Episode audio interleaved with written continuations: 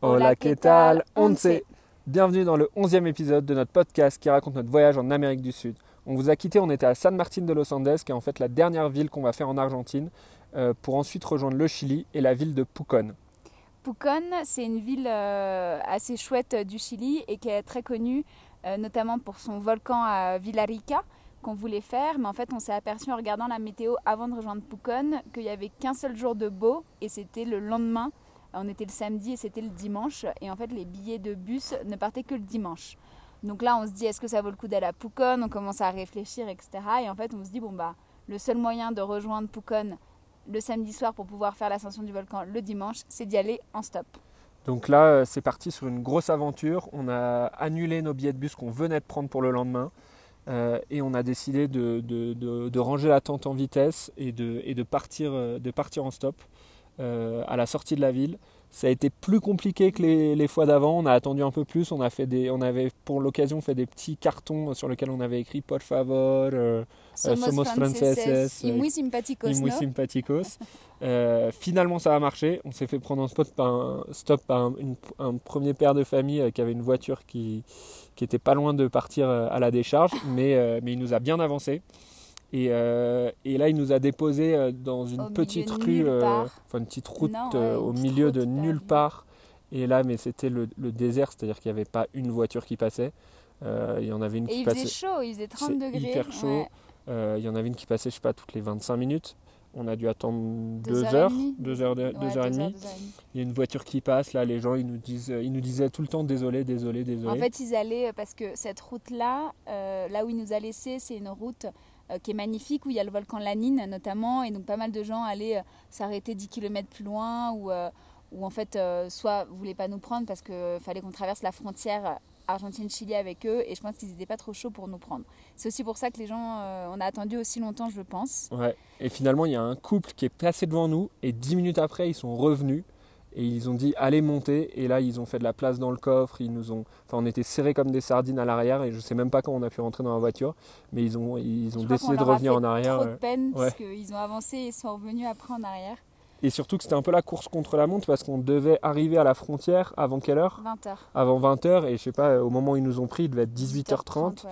et, euh, et eux nous déposaient pas à la frontière donc on a encore dû prendre euh, une ou deux voitures, encore une fois au milieu de nulle part. On a dû arriver à la frontière à 19h, 19h15, ouais. 19h15 et là ben, pareil à la frontière on a, on a demandé à toutes les personnes qu'on voyait euh, qui étaient en train de faire leur contrôle de passeport s'ils pouvaient nous prendre. La plupart refusaient parce qu'ils soi-disant ils étaient pleins.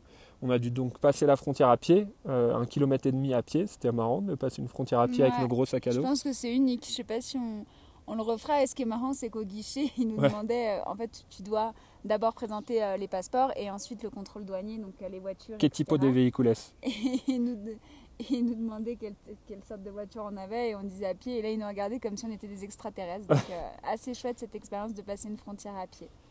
Et euh, finalement, il y a une dame qui, qui- qui décide de nous avancer. Toujours pas à Pucón, elle nous lâche au milieu de la route. Et, euh, et finalement, une dernière famille qui allait au cirque euh, le soir même et qui nous dépose euh, devant l'agence euh, avec sympa. laquelle on avait rendez-vous. géniale. Une maman avec ses deux filles qui allait au cirque. Trop gentil. Et là, on, on arrive de- devant l'agence à presque 22 heures. Il y avait Seb qui nous attendait pour nous expliquer en fait tout, tout- tout- toute le- la procédure pour faire l'ascension du volcan le lendemain. Donc il nous annonce le prix, que c'est quand même 95 000, que le temps est... Les 95 000 chiliens, ça fait à peu près 130 euros. euh, en, en effet, parce que sinon ça ne vous parle pas beaucoup. C'est un euh, vrai budget dans notre voyage. C'est un vrai budget, euh, donc on multiplie par deux. Il nous dit aussi que les conditions de demain finalement sont pas si excellentes que ça, donc il y a quand même un risque que ça ne passe pas. Il nous préfère nous prévenir. Et il nous dit que demain le rendez-vous c'est à 6 heures, donc voilà, Euh, il faut qu'on essaye notre matos, donc il faut qu'on vienne avant, etc. Donc on se dit non mais vas-y on le fait, on a, fait toute cette aventure pour, euh, pour faire cette ascension de volcan, on y va, etc. Il est 22h30, il faut encore qu'on trouve un hôtel, il faut qu'on fasse le pique-nique et le dîner du soir et le pique-nique pour le lendemain pour l'ascension du volcan. Euh, finalement, on trouve un hôtel, on arrive à dîner, à faire des courses pour faire un pique-nique et à minuit 40, on se couche. Et on sait qu'il nous reste 5 heures de sommeil, mais, euh, mais on, est, on est très très chaud, donc on se lève le lendemain à 5h30. Ouais. Et donc là, on arrive euh, à l'agence, donc on prend, euh, on n'a pas super bien dormi, on était un peu fatigué. Je crois que le, stop nous a un peu crevé. les 6 heures de stop nous ont crevé. Et on arrive à l'agence, on prend notre sac à dos, donc une ascension du volcan. Enfin, c'est, on a des crampons, on a un truc pour le sou. Enfin, c'est assez. Euh, tu as vraiment l'impression de partir à l'aventure. Il y avait quand même 1450 mètres de dénivelé. Donc c'était une belle, euh, une belle ascension. Et, donc, euh, et quand on se réveille, il fait pas beau. Hein. Oui, quand il y on se réveille, pardon, il, fait, il fait vraiment pas beau. Gris, gris. Mais bon, comme on se dit qu'on prend au moins une heure de voiture pour rejoindre le, pied euh, du début de l'ascension, il va faire beau. Et en effet, quand on est dans la voiture, ça se dégage. C'est grand ciel bleu. Mais en arrivant au pied, en fait, il y avait juste un nuage en fait, qui tournait en haut du volcan. Et là, en fait, les guides nous disent bon, les conditions sont pas si bonnes parce qu'en fait, il y a du vent et donc euh, ça peut se boucher d'un coup, donc on n'est pas sûr d'arriver au bout. Donc si vous commencez l'ascension et qu'on n'arrive pas au bout, bah, vous payez quand même le prix, mais par contre, ça se trouve, on marche 10 minutes et on redescend. Et en fait, là, avec Vic, on se regarde et on se dit est-ce que ça vaut le coup? Ça avait l'air magnifique, hein, franchement. Euh, c'est une ascension de volcan, c'est assez inédit. Mais je pense qu'on était crevés et les guides, on les trouvait hyper agressifs avec nous ouais, il, nous, il, nous, pressait en fait, alors que nous, on avait envie de juste prendre un peu de temps pour prendre la décision. Euh, et puis là, on se dit, ouais, euh, finalement, il y a un, télésiège qu'on peut prendre pour les, premiers 400 mètres qui sont un peu chiants. Et on se dit, vas-y, on le fait. Mais par contre, on prend le télésiège parce que euh, on est crevé, on n'a pas beaucoup dormi. au moins, on prend le télésiège et après, on se lance dans l'ascension. Et là, on leur dit, ok, on le fait. Mais par contre, on veut prendre le télésiège. Et là, ils nous disent, ah non, mais le télésiège, il ne marche pas, il y a trop de vent. Et là, on se dit, mais pourquoi vous ne nous l'avez pas dit avant?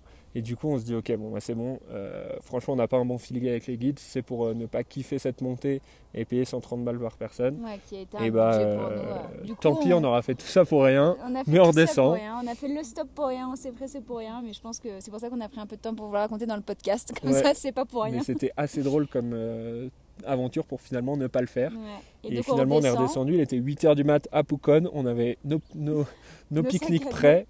Euh, on avait petit déjeuner et euh, bah donc finalement on s'est recouché. On s'est recouché deux heures et après on est parti faire une super autre marche où en fait là c'était euh, une marche pour voir le volcan d'en face. Donc on a adoré cette marche, on a rencontré euh, des gens super sympas, on a pique-niqué en haut avec une super vue et on voyait qu'il faisait beau au volcan donc on s'est dit était trop vénère. merde, ils ont quand même pu la faire. Et on a appris finalement qu'ils ont bien pu la faire et ils ont pu aller au bout. Mais bon, c'est pas grave.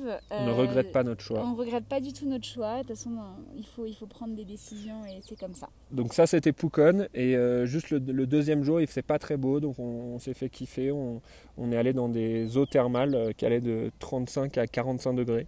Euh, qui sont assez connus, c'est les las termas geométricas. Et en fait, c'est vraiment un endroit où il y a au moins 15 ou 20 piscines naturelles. Donc, euh, donc très sympa, aussi très touristique. Donc c'est pas non plus euh, le repos, le grand luxe, etc. Mais bon, c'était sympa pour l'expérience. On passait parfois même de 10 degrés sous ah la cascade et après on allait à 38, 42 degrés. C'était c'était chouette. C'était pour raffermir les cuisses. Voilà, qui sont bien fermes maintenant. Euh, ensuite, on a pris le bus le soir même pour, euh, pour Santiago, euh, une, une, nuit dans le bus.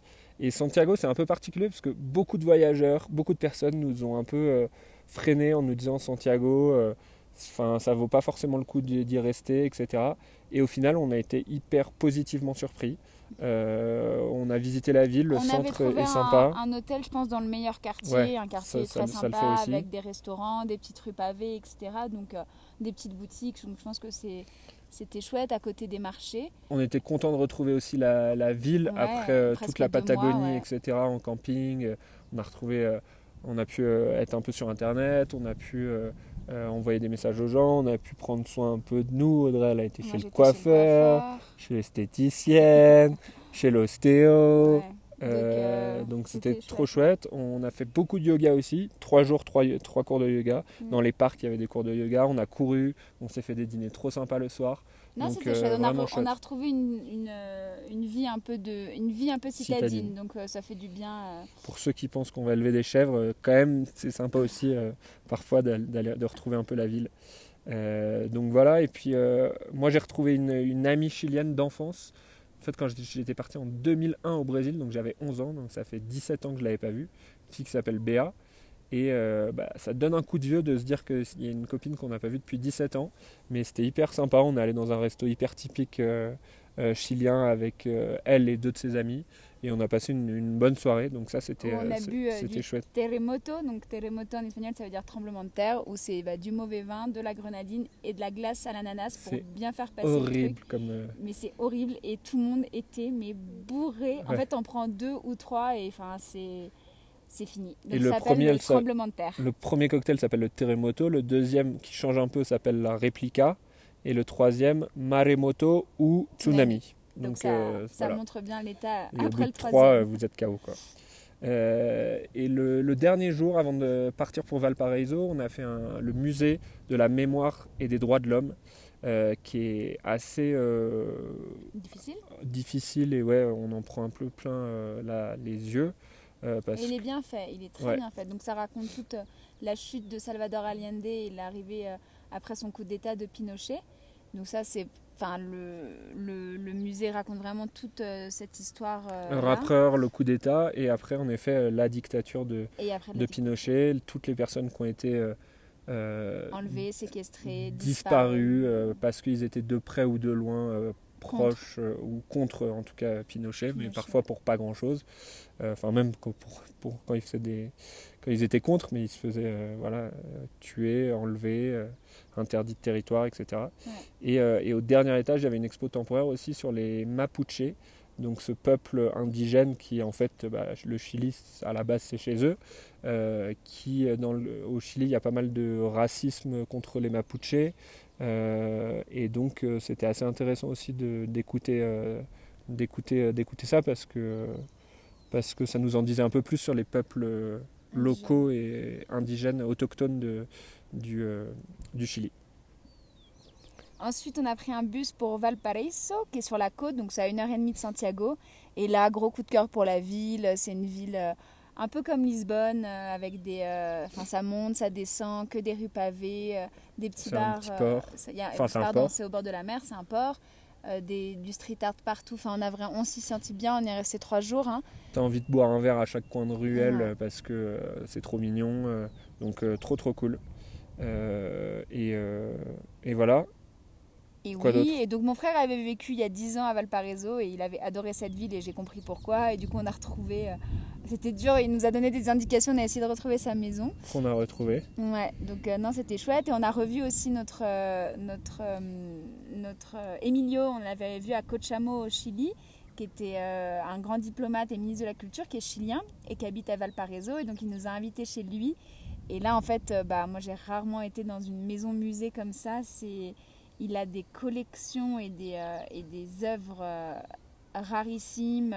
C'était juste magnifique. Il a une maison magnifique vue Sur sur, mer. euh, 3-4 étages. sur 3-4 étages et il a, il, est, enfin, il a beaucoup de goût, il a, il a beaucoup hérité aussi de, de sa Parce qu'il famille. vient d'une grande famille, donc il a à la fois des œuvres qu'il a acquis, des œuvres qu'on lui a transmises, des œuvres qu'il a vécues au Zaïre par exemple, donc dans des tribus, donc il a aussi des, des œuvres qui valent peut-être pas grand chose, mais de, de tribus indigènes qui lui ont donné, donc tout ça fait un mix. Et il a super aussi un beau, Rodin euh. et un Matisse, voilà, pour vous donner un peu, euh, un peu l'idée en fait de la maison. Et à un moment même, je m'assois sur un fauteuil et il me dit ah bah ce fauteuil, je pense qu'il il vaut plus que toute la maison réunie.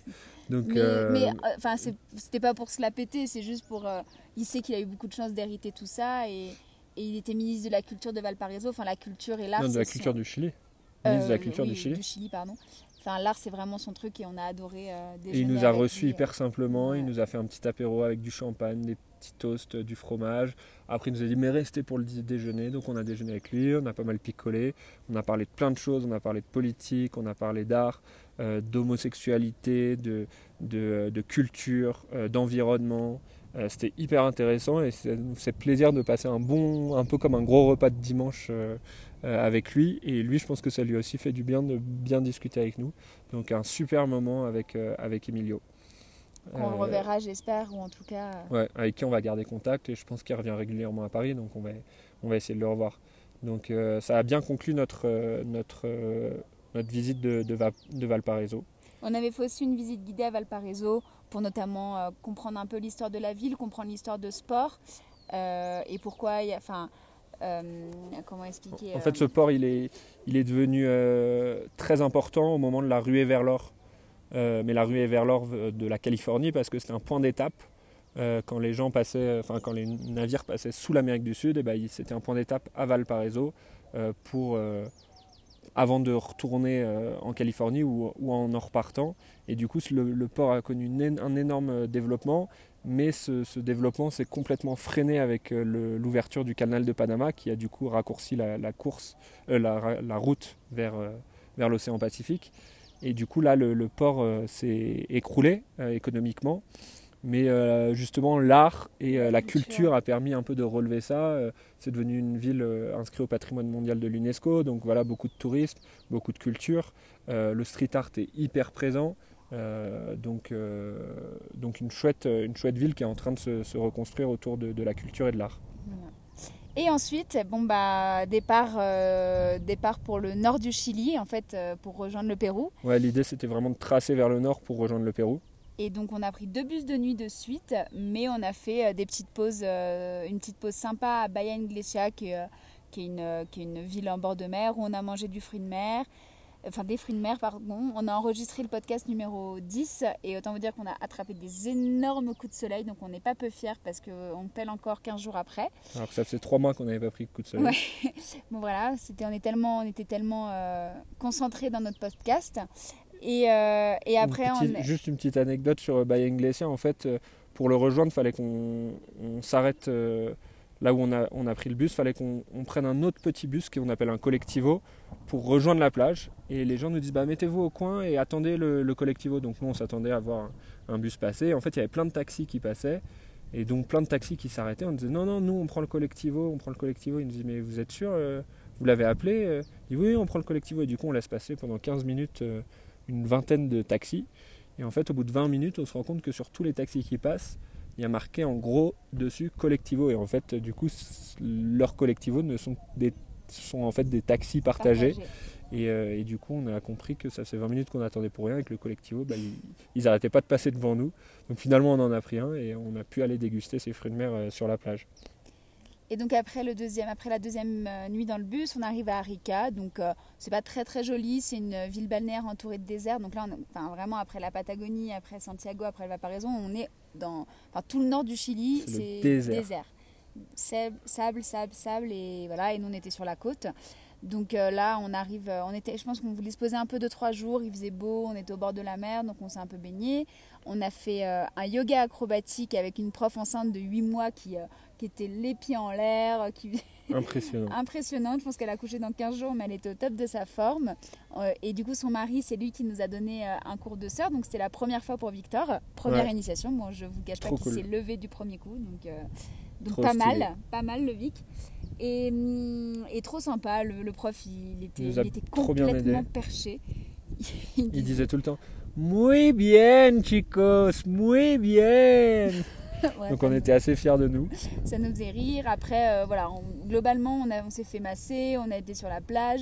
Et je sais pas si vous avez vu dans les vidéos, mais on a été à un moment donné sur une plage où il y avait une sorte d'animation où ils faisaient, euh, enfin, je sais pas, des concours de danse pour C'était les une enfants. sorte d'interville d'enfants. euh, C'était trop mais drôle. on était mais Concours de danse, de rire. C'était. euh, Concours de chant aussi, mais c'était et on se dit le ridicule ne tue pas, mais les enfants ils sont trop mignons quoi. Ils montent sur scène, ils ont pas peur, ils dansent devant tout le monde. Euh, c'était, trop, on a, on a vraiment beaucoup ri quoi. Ouais. Et après, ben, on s'est dit, ça y est, c'est fini le Chili et, et direction, direction pardon, le Pérou, en passant par Tacna pour aller à Arequipa. Donc, euh, donc c'est. Ça sera fini. le prochain podcast et donc ce Ouais. sera le quatrième pays qu'on fait d'Amérique du Sud, Ouais. euh, avant l'Équateur et la Colombie. Donc voilà. Donc ça passe vite. Ça passe trop trop vite, mais bon, on Euh, profite bien. au niveau de ce qu'on a perdu, Ouais. qu'est-ce qu'on a perdu? Pas grand chose, Non. juste des, choses qu'on oublie un peu dans les hostels, dans les frigos, on laisse pourrir Ouais, on trucs. a laissé des- du kiri dans, dans le frigo de l'hôtel, de la lessive. Bon, voilà. Pas très intéressant, mais voilà. Et les mots qu'on a appris? Euh, tabla des surf, donc Ouais. qui est la planche de surf parce qu'on a surfé, et euh, plébiscito qui est en fait le- à la fin de la, la dictature, euh, enfin qui a sonné la, la fin de la dictature de Pinochet, il y a eu un plébiscito, donc comme un Référendum. un référendum pour savoir si oui ou non euh, bah, le pouvoir en place allait, euh, Continue. allait continuer. Et, et, Et du coup, c'est le, enfin, si ou no, le no en fait de ce plébiscito a été euh, comme un mot ou un symbole qui a été utilisé euh, beaucoup en, en peinture, en tag. Enfin, on voit des no partout parce que pour montrer justement que non, le peuple ne voulait pas que Pinochet reste au pouvoir. Donc c'est quelque chose qui a été très fort euh, dans l'histoire du Chili. Ouais. Voilà. Voilà, le Chili c'est terminé. Ouais. Et puis on vous racontera les, les- les prochaines aventures au Pérou, où on est en ce moment sous la pluie pour enregistrer ce podcast. Mais vous allez voir, il y a- il y, a pas mal d'aventures qui, qui, qui vont arriver. Voilà. On vous fait des gros, Gros bisous. bisous. Hasta luego.